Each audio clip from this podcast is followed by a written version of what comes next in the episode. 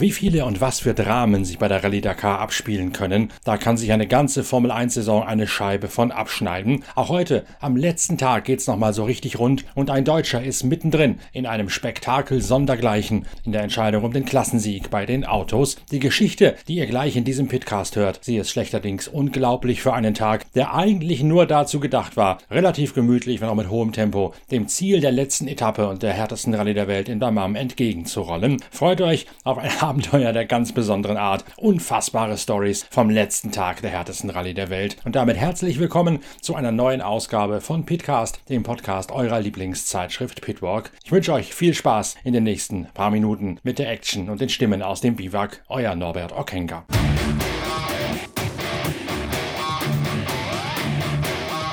Die Zeitschrift Pitwalk beschäftigt sich ja traditionell extrem stark mit dem Marathon-Rallye-Sport, seien es Autos, seien es Motorräder, seien es die LKW. Auf der Internetseite pitwalk.de gibt es einen Shop, da findet ihr eine Übersicht über alle bisher erschienenen Ausgaben und da seht ihr, dass in fast jeder Ausgabe durchaus auch außergewöhnliche Geschichten aus dem Marathon-Rallye-Sport dabei sind. Nicht nur das übliche, wie beispielsweise ein Besuch von mir bei Hallspeed Toyota in Kyalami in Südafrika, um mal zu schauen, wie die Siegerfahrzeuge hergestellt werden. Nicht nur Features rund um die großen Werksfahrer etwa von KTM sowie in Ausgabe Nummer 70, die gerade noch im Handel ist. Wir bemühen immer auch abseitige, erstaunliche Themen und eins davon war ein Besuch auch von mir bei Redline, einem Nissan Privatteam aus der südafrikanischen Offroad-Meisterschaft, das Nissan Navara V8 für die Allrad-Kategorie nicht nur in Südafrika, sondern eben auch bei der Rallye Dakar vorbereitet. Daniel Schröder aus Tetinghausen bei Bremen fährt in diesem Jahr einen solchen Nissan von Redline und der Niedersachse scheint sicher auf Kurs zu sein zum Klassen Klassensieg in der T1-Kategorie. Das ist quasi die zweite Liga innerhalb des Allradgefüges der Autos. Schröder hat einen riesigen Vorsprung auf Thomas Bell, seinen Teamkollegen bei Redline, bei der Mannschaft, die ich besucht habe. Und dann gerät auf dem letzten Tag, der eigentlich nur noch harmlos hätte sein sollen, plötzlich alles ins Wanken und Schröder erlebt ein Abenteuer, wie es nur die Dakar bieten kann. Ja, der Tag war deutlich ereignisreicher als erhofft.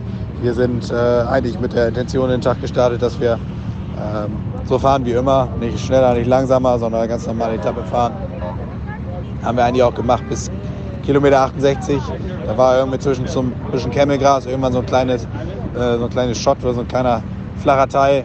Da sind wir da durchgefahren und da war dann ein Step-Up mit, mit einem Stein auf der rechten Seite oder ein steiniger Step-Up, äh, den wir ein bisschen schneller erwischt haben und vorne die Federung komplett durchgeschlagen und dann hat es unseren Motor zusammengehauen mit dem Differential. Das haben wir sogar letztes Jahr auch schon mal einmal gehabt in einer der Etappen. Somit haben wir uns ein äh, Loch unten in äh, die Ölwanne reingehauen und ja, haben schon ein bisschen Öl verloren. Zusätzlich hat dann auch noch ähm, der Kai die Riemenscheibe für, Entschuldigung, für die Klimaanlage wieder den Rahmen berührt, hat sich verbogen und ähm, ist der Keilriemen abgeflogen, somit hatten wir dann auch keine Servolenkung mehr. Dann haben wir angehalten, wollten das erst reparieren. Dann kam unser Teamkollege äh, Ronald Loon vorbei und dann haben wir gedacht, okay, das Einfachste ist wahrscheinlich, wenn wir uns jetzt äh, ein bisschen ins Ziel ziehen lassen. Er hat angefangen uns zu ziehen, hat auch 20 Kilometer ungefähr gut geklappt. Bloß dann ähm, ging es in so eine matschige Stelle rein. Das hat er gestern die ganze Nacht wieder immer wieder gepisst, wie aus Eimern. Und äh, ja, entsprechend war der Boden sehr weich. Dann hat er sich selber beim Ziehen fast, fast festgefahren. Und äh, dann mussten wir das lassen. Dann haben wir gewartet auf, auf unsere Jungs mit den, mit den LKWs aus Deutschland, Matthias Behringer oder Stefan Hengen. Da ist der Matthias als erstes gekommen, dann haben wir ihn hergewunken.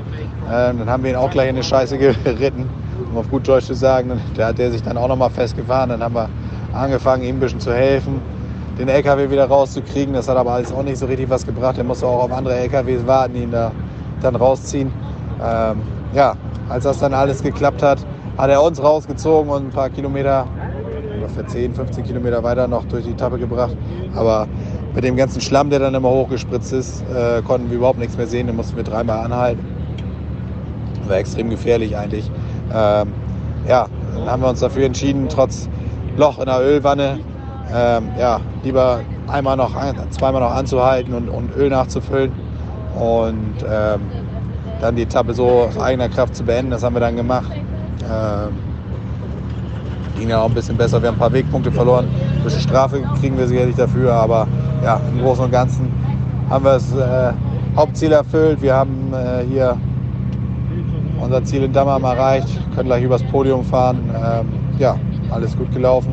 Daniel Schröder und sein südafrikanischer Beifahrer schaffen es trotz dieser wahren Odyssee am letzten Tag, den Klassensieg in der T1-Kategorie in ihrem Redline Nissan zu verteidigen.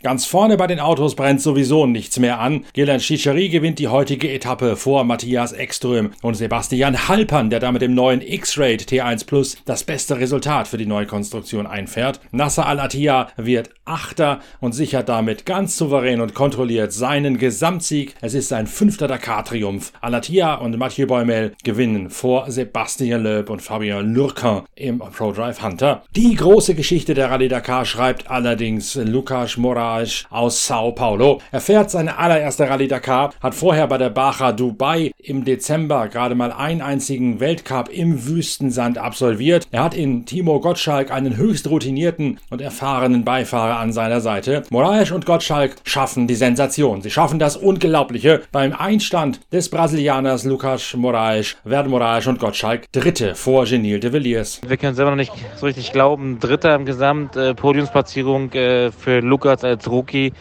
als erster Brasilianer überhaupt auf dem Podium natürlich eine ganz besondere Geschichte. Aber auch für mich, nach 2010 und 11 mal wieder auf dem Podium zu stehen, macht mich super glücklich. War eine schwierige Dakar, heftige erste Woche mit vielen Wetterkapriolen, schwierigen Streckenbedingungen, heftige zweite Woche in den Dünen, aber der Schlüssel zum Erfolg war bei uns gewesen, dass wir uns irgendwie aus allem blöden Kram rausgehalten haben, ein cleveres Rennen gefahren sind und ich glaube, ich ganz zufrieden und happy sein können und freuen uns auf die Siegerehrung heute Abend. Heute reicht dazu ein 14. Rang, ganze sieben Plätze langsamer als Yazid Al-Raji mit dem zweiten deutschen Starbeifahrer im Aufgebot mit Dirk von Sitzewitz. Für Al-Raji und Dirk von Sitzewitz reicht es nur zu Platz 37 aufgrund der hinlänglich bekannten Probleme.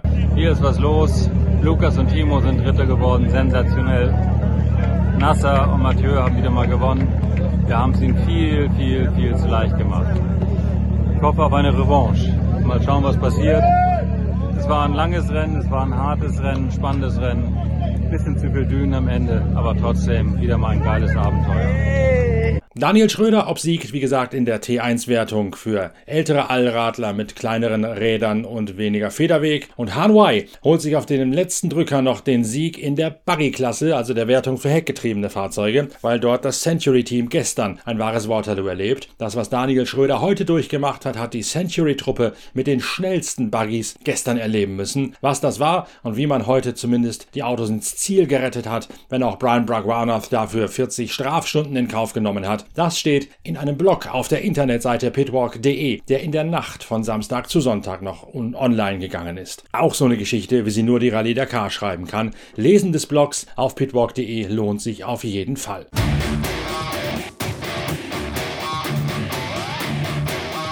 Bei den Side-by-Side -Side gewinnt Christina Guterres die letzte Tageswertung. Austin Jones. Austin Jones lässt sich den Gesamtsieg vor Seth Quintero mit seinem deutschen Beifahrer Dennis Zenz nicht mehr nehmen. War heute nochmal eine richtig schwierige Etappe, sehr schnell, ähm, sehr viele Richtungswechsel.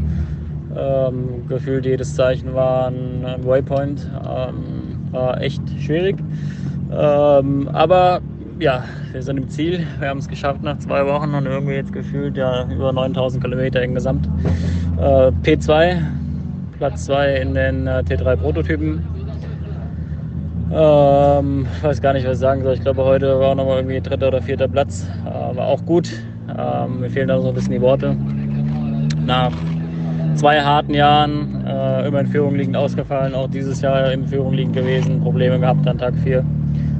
Äh, aber nichtsdestotrotz, glaube ich, können wir sehr glücklich sein. Äh, unser Red Bull Fortuna Team hat P1, P2 bei den äh, T3 Prototypen das ist sehr, sehr gut. Austin Jones und äh, Gustavo haben einen perfekten Job gemacht, hatten keine Probleme, sind gut durch die zwei Wochen gekommen. Äh, und wir hatten eben den einen schlechten Tag, äh, was das Ergebnis geklaut hat. Aber ja, nach der Dakar ist vor der Dakar. Wir haben ein Jahr Zeit, uns vorzubereiten äh, auf die nächste. Deswegen ist jetzt schon volle Konzentration auf, äh, auf 2024. Ähm, ja, wie gesagt, ich bin noch ein bisschen außer Worte. Ignacio Casale wird heute in der Tageswertung mit dem X-Raid Yamaha noch einmal Zweiter. Seine Teamkollegin Annette Fischer ist dagegen gestern gar nicht mehr angetreten und kann heute nur applaudierend bei der Siegerehrung zu ihren Teamkollegen aufschauen. Ich bin super stolz, dass wir fünf Autos im Ziel hatten. Ähm, und äh, ja, leider ist es für uns nicht so gut gelaufen dieses Mal. Yamaha hat, glaube ich, einen sehr, sehr guten Job gemacht.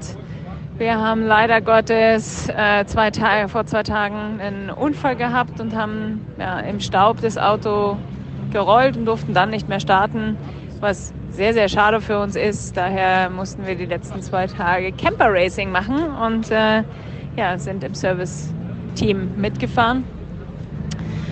Die Dakar, alles in allem, war super hart dieses Jahr. Keine, keine einfache Geschichte, speziell von letztem Jahr. Letztes Jahr war es relativ einfach.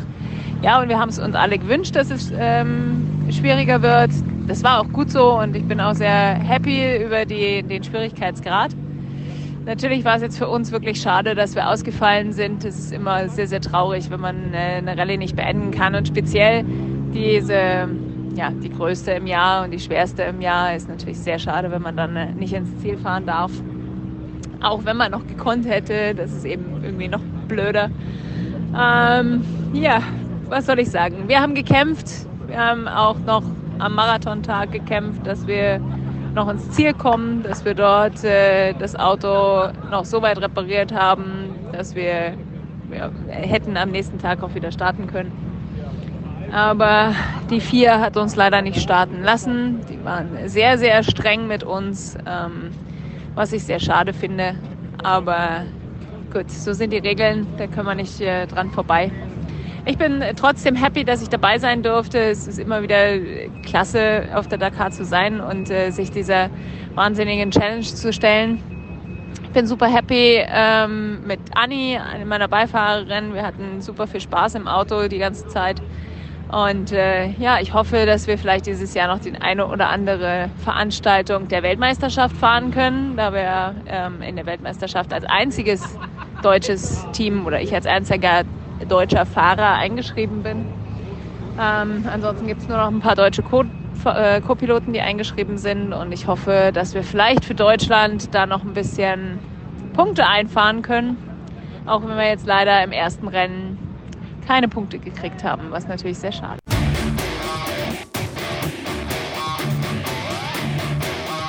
Bei den Chucks gibt es keine Verschiebung mehr. Janus van Kasteren gewinnt vor Martin Marzig und vor Martin van den Brink.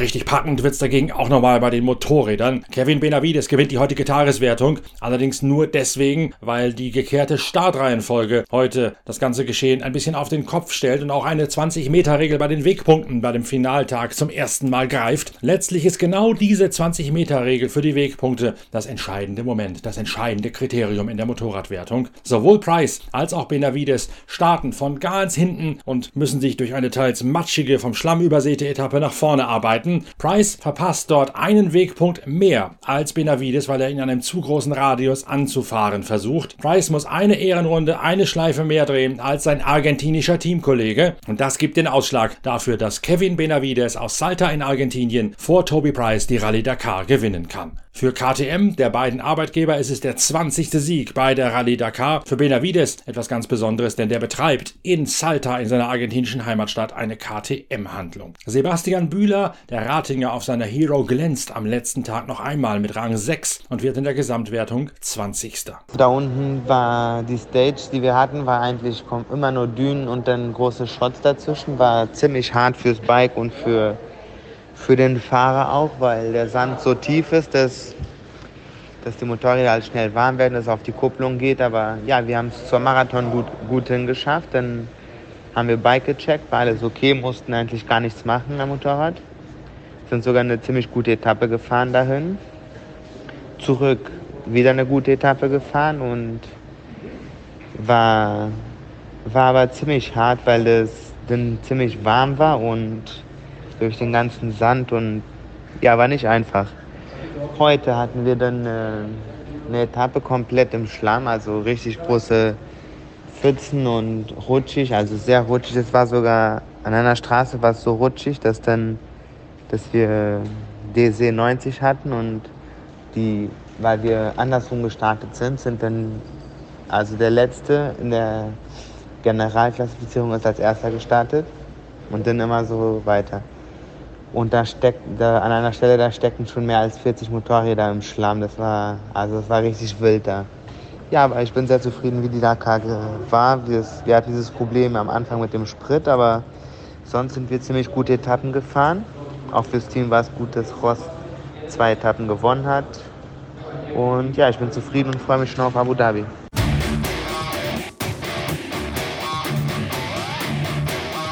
So viel von der Rallye Dakar 2023. Hier bei Podcast der Zeitschrift Pitwalk, also bei der Pitcast-Reihe, widmen wir unsere Aufmerksamkeit jetzt schon bald dem nächsten Großereignis im Januar, den 24 Stunden von Daytona. Dort debütieren die neuen, dort GTP genannten LMDH-Prototypen von Porsche, von Cadillac und von BMW. Und natürlich berichten wir direkt aus dem Fahrerlager von diesem spektakulären 24-Stunden-Rennen Ende Januar in Florida. Bis dahin empfehle ich die neue Ausgabe der Zeitschrift Pitwalk Heft Nummer 70 und ihr könnt auch schon mal Heft Nummer 71 gegebenenfalls vielleicht sogar schon vorbestellen mit einer E-Mail an shop@pitwalk.de, denn da wird es eine sehr verblüffende Analyse über die wahren Hintergründe beim Geschehen in der Automobilwertung der Dakar geben. Ich garantiere euch, da stehen Themen und Details drin, die ihr so noch nirgends gelesen haben werdet, bis Heft Nummer 71 im Februar auf den Markt kommt. Wer es also möchte, Heft 70 mit einem Motorradschwerpunkt Hintergrundthema Rallye Dakar, Heft 71 Schwerpunkt Automobil und dort spektakuläre Enthüllungen rund um Audi und deren Gegner. Könnt ihr euch jetzt schon darauf freuen, was es da zu lesen gibt. Schreiben tue ich die Geschichte schon, produziert wird sie demnächst auch. Und ich freue mich, wenn ihr in Daytona wieder mein Gast seid oder wenn ihr im Februar Ausgabe 71 von Pitwalk, Deutschlands größter Motorsportzeitschrift, lesen werdet. Danke, dass ihr uns so emsig gefolgt seid während der Rallye Dakar. Danke vor allen Dingen auch für das viele, viele Lob, die positiven Rückmeldungen, die mich auf allen Social Media Kanälen erreicht haben. Hat mich sehr gefreut, teils sogar gerührt. Hoffentlich geht's weiter übers Jahr hinweg mit eurer Begleitung und Gefolgschaft. Nächster Aufschlag 24 Stunden von Daytona. Bis dahin, tschüss, danke fürs Reinklicken, euer Norbert Okenga.